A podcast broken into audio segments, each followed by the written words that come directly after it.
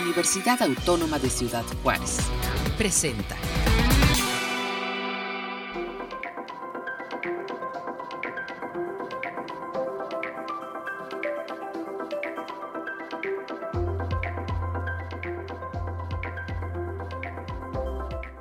Hola, muy buenos días. Muchísimas gracias por acompañarnos en una transmisión más de Capítulo Libre a Vuelta de Hoja. Soy Lourdes Ortiz y quédate conmigo, no te vayas. Iniciamos.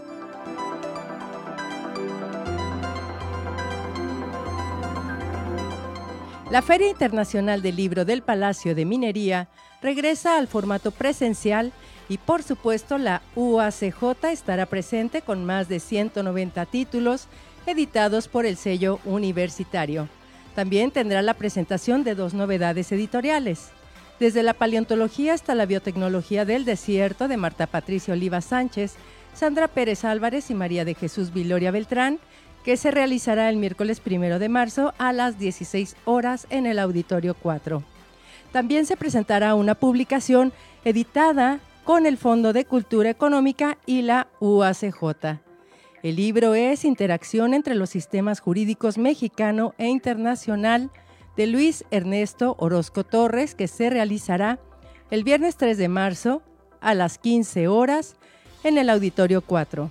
Las presentadoras serán la académica Virginia Petrova Georgieva, la ministra de la Suprema Corte de Justicia de la Nación, Loreta Ortiz Alf, y Jesús Mesa Vega, quien moderará el evento, y por supuesto el autor.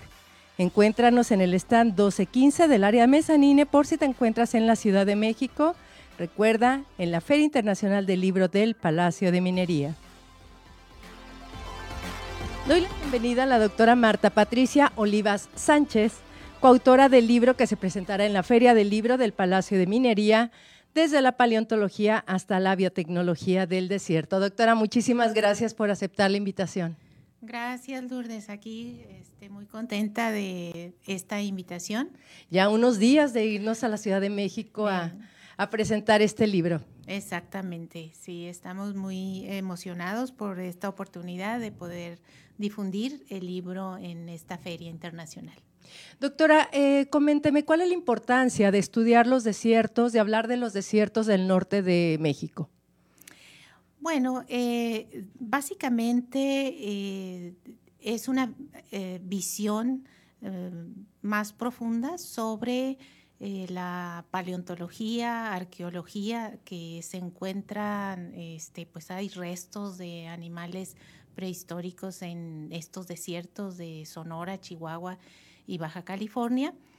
Y también, pues, la importancia de estos estudios refleja en em, eh, evaluar el papel ecológico de algunos organismos, entre ellos eh, unos cactus, ¿verdad?, que se desarrollan realmente muy, eh, un, desarrollo muy lento y es importante pues conocer cuál es el estado actual de esos cactus y hacia dónde va esa población. Correcto. Em, ¿Cómo surge la idea de esta publicación y cómo se estructura el, libro? Ya vi que se compone de tres partes, biología, biotecnología y paleontología. Paleontología. Eh, bueno, coménteme cómo surge la idea para, combinar estas tres ciencias y, realizar el libro. Bueno, este libro fue eh, una idea que surgió de trabajos que se eh, presentaron en el cuarto coloquio internacional de las culturas en Casas Grandes en el 2020. Y de, ahí surgió la idea de poder eh, armar una publicación en donde contara una visión más amplia sobre los tres desiertos que se estudiaron en, ese coloquio. Entonces, eh, pues sí fue un trabajo extenuante poder eh, eh, poner, ¿verdad?, estas tres áreas y poder explicar desde diferentes puntos de vista la importancia de estas áreas, como es la paleontología, biología y biotecnología, de los tres desiertos de México. Eh, ahorita que comentaba, sí fue un extenuante trabajo, reúne a 33 investigadores. 37. 37 investigadores que participaron en el libro. Hay tablas, hay imágenes. Está muy rico. Visualmente el libro está muy completo, está muy rico y como usted dice, pues son 37 personas las que participaron en el, en el texto. ¿Cómo logró reunir todo, todo esto? Bueno, pues fue, fue un trabajo coordinado, ¿verdad? fuimos tres coordinadoras de, de este libro. Eh, la doctora María Viloria coordinó la parte de paleontología. ¿Ella de dónde es? Es de la UACJ. Okay. Eh, la doctora Sandra Pérez coordinó la parte de biotecnología, ella es de la Universidad Autónoma de Chihuahua. Y una servidora, yo eh, coordiné la parte de biología y también pues coordiné el, libro en general, poner todo este, en la estructura en, la que va. ¿verdad? Son 10 capítulos en las diferentes áreas, o sea, son cuatro capítulos de paleontología, dos de biotecnología, no, dos de biología y cuatro de, de biotecnología. Justo cuando, cuando vi que iba a presentar este libro en la Feria Internacional del Libro del Palacio de Minería, me llamaba mucho la atención eh, porque yo la conozco por su línea de investigación, que son plantas, hongos medicinales de, Chihuahua, y yo decía, ay, de repente ya los, la paleontología en el desierto, pero, pero es una ampliación, ¿no? Porque vi que también tiene contenido de biología en el texto.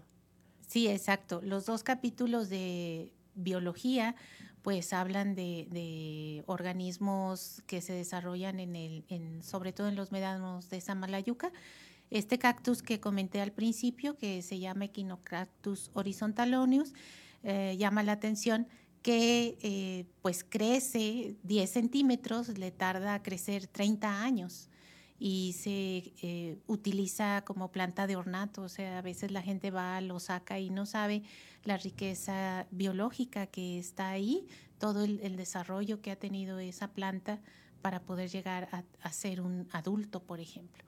Y también la parte de, biología habla sobre otros organismos que son los ascolíquenes, que son como musgos, ¿verdad? Estos eh, organismos también son delicados, son susceptibles porque la contaminación pues los hace frágiles. Y eh, bueno, eh, una servidora, también tengo un capítulo en la parte de biotecnología.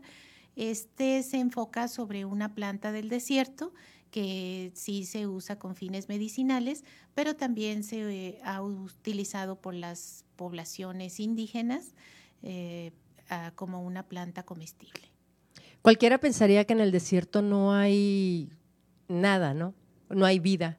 Eh, incluso es como sinónimo de está desierto, es que no hay, no hay absolutamente nada. Pero ¿cuáles son los peligros que tiene el desierto, que tiene también el, el desierto como, como área?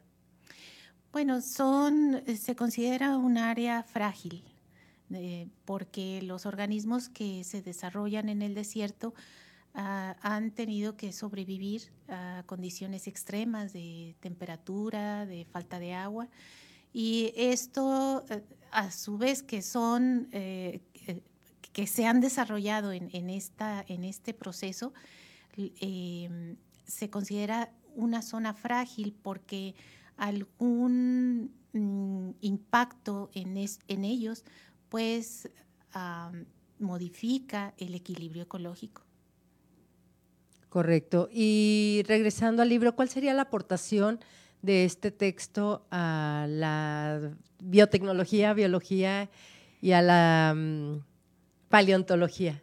Pues eh, tenemos eh, muchas aportaciones, si me permites hablar de, rápidamente de cada capítulo. Claro que sí, adelante, por en favor. En el capítulo 1, pues eh, trata sobre un hallazgo de huellas de dinosaurio.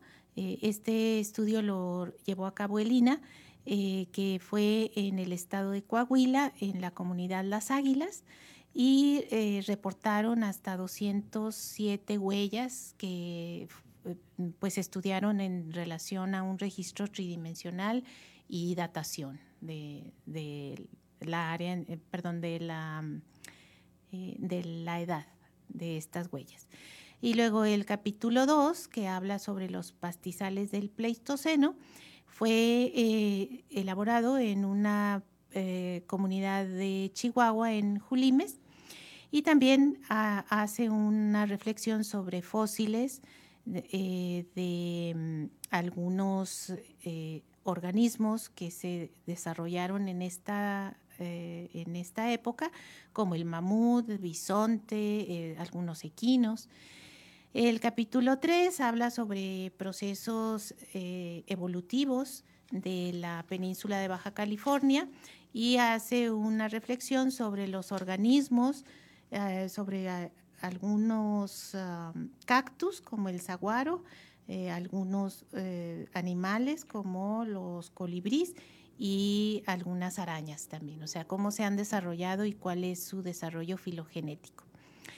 Y pues el capítulo 4, todo esto es la parte de la paleontología, son un, estudio de cánidos del norte de Sonora, de fósiles, en 23 sitios y es un análisis sobre el papel de estos cánidos desde el siglo I, II hasta el siglo IX, eh, que fue cambiando el, papel de los cánidos eh, junto con el hombre. Entonces hay un análisis de cuáles fueron, este, pues, eh, a lo mejor un papel funerario, o sea, que, acompañaban al hombre eh, durante este proceso, y otros, pues, a lo mejor fueron eh, producto de alimento. Luego, pues, como ya te comenté, el capítulo de biología, pues habla sobre este cactus que queremos proteger y ah, eh, es un, un, estudio muy interesante sobre la estructura poblacional de este cactus, eh, la estructura actual.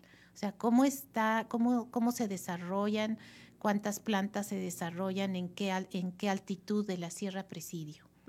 Eh, luego el capítulo 6 habla sobre los ascolíquenes de los médanos de Samalayuca, que como tú dices, parece que no hubiera organismos, pero hay mucho que estudiar en la zona desértica. Y bueno, ya la parte de biotecnología, que cuenta con cuatro capítulos, habla, el primero eh, capítulo sobre esta, esta área, em, da una semblanza sobre cómo podemos eh, cosechar eh, una planta del desierto que es el huizache, desde obtener la semilla, y algunos eh, procesos que se le pueden dar a la semilla eh, usando algunos reguladores de crecimiento para, favorecer eh, que esta planta se dé en el desierto. Y después, pues hablo sobre el capítulo 8, que es el capítulo que yo elaboré, y otros autores también. Eh, esta eh, es una planta, es sobre una planta americana que le llamamos el goji americano y la comparamos con el goji asiático en relación a sus propiedades nutricionales. Entonces, el goji asiático tiene una, mm, eh, un uso mm, desde usos ancestrales en China lo han utilizado como planta comestible y el goya americano aquí en América pues solamente las comunidades indígenas. Entonces ahora tratamos de darle más impulso a los recursos naturales, sobre todo pues de Chihuahua, para, para fomentar el uso racional de los recursos y también dar alternativas eh, para plantas nativas. ¿Este goji es comestible o...? El fruto es comestible y hemos detectado que tiene más antioxidantes que el, el goji chino y tiene más proteína que el goji chino. Entonces, este, pues tiene un potencial muy grande esta planta para poder ser este, eh, utilizada incluso en los mercados internacionales. Si se hace un, una, un uso eh, inteligente de la planta, ¿verdad? Un uso, sustentable. ¿Y si hay suficientes para que existe la explotación del, del fruto? Eh, bueno, sí, hicimos un mapa de, muestreo en, todo Chihuahua eh, con sistemas de información geográfica, se tendría que hacer un plan de explotación de la planta para que ah, exista un balance entre la explotación y la regeneración de, esta planta, pero sí, claro, es posible. Y eh, hicimos unas galletas de esta planta eh, y con, entrevistamos 100 voluntarios a ver si les gustaba la galleta elaborada con goji americano y tuvimos un 60% de aceptación y las otras personas que dijeron que pues no, no eran muy, muy afectos a, lo dulce, entonces por eso dijimos, ah, pues entonces sí vamos a proponerla como una planta con mucho potencial. Claro que sí.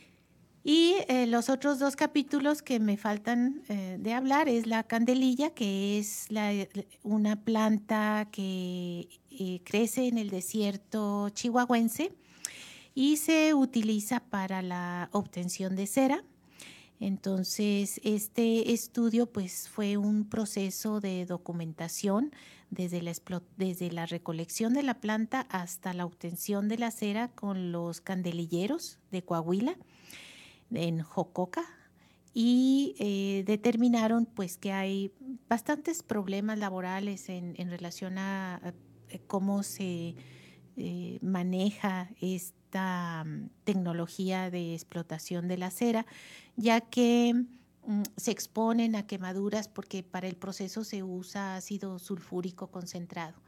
Entonces, este estudio propone algunas alternativas para mejorar el proceso, como es el uso de ácido nítrico, que es un ácido menos fuerte que el ácido sulfúrico, así como eh, mejorar las condiciones de trabajo de estos eh, de estas personas, ¿verdad?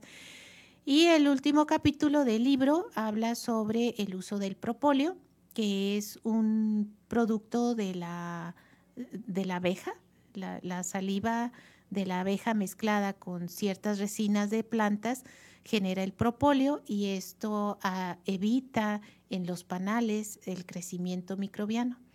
Entonces el propóleo pues se ha usado eh, como antimicrobiano, como preservador de alimentos y este estudio en, de eso trata.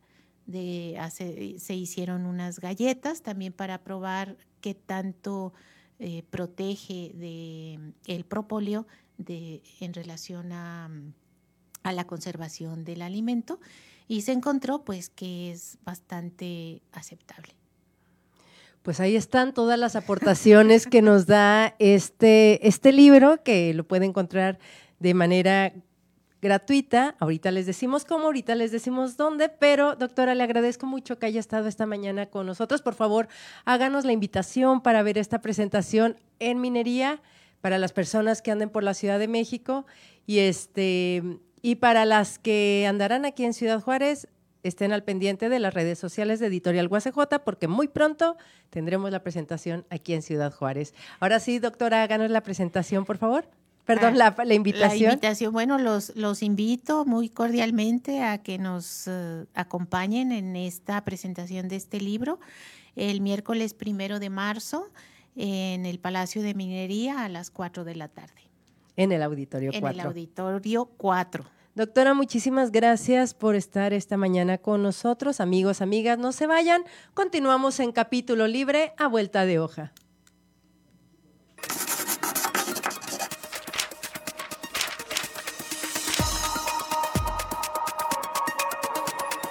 Y por supuesto que la recomendación semanal de elibros.uacj.mx es el libro Desde la paleontología hasta la biotecnología del desierto, de Marta Patricia Oliva Sánchez, Sandra Pérez Álvarez y María de Jesús Viloria Beltrán.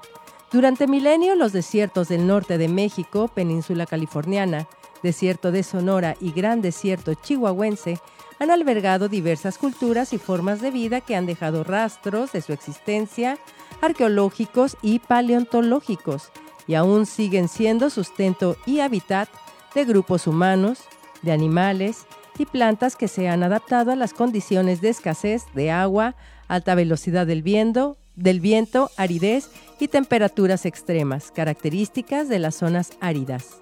En este panorama, los desiertos norteños trascienden como regiones prioritarias para su restauración y conservación, en los cuales se realizan proyectos particulares que tienen como objeto de estudio a los organismos de épocas pasadas y el estado actual ambiental y ecológico de la vida que en él habita, sumando una visión del aprovechamiento de los recursos.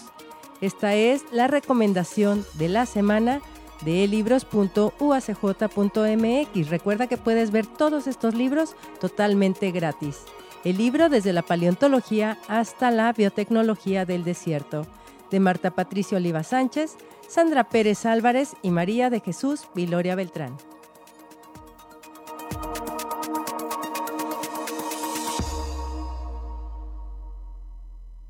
Muchísimas gracias a las personas que nos siguieron el día de hoy en la transmisión. Muchísimas gracias, doctora Olivas. Gracias, por la invitación. Recuerden estar al pendiente de las redes sociales de Editorial UACJ, Radio UACJ. Gracias a todo el equipo técnico que hace posible esta transmisión y eh, nos vemos la siguiente semana hasta el martes y nos vemos en Minería.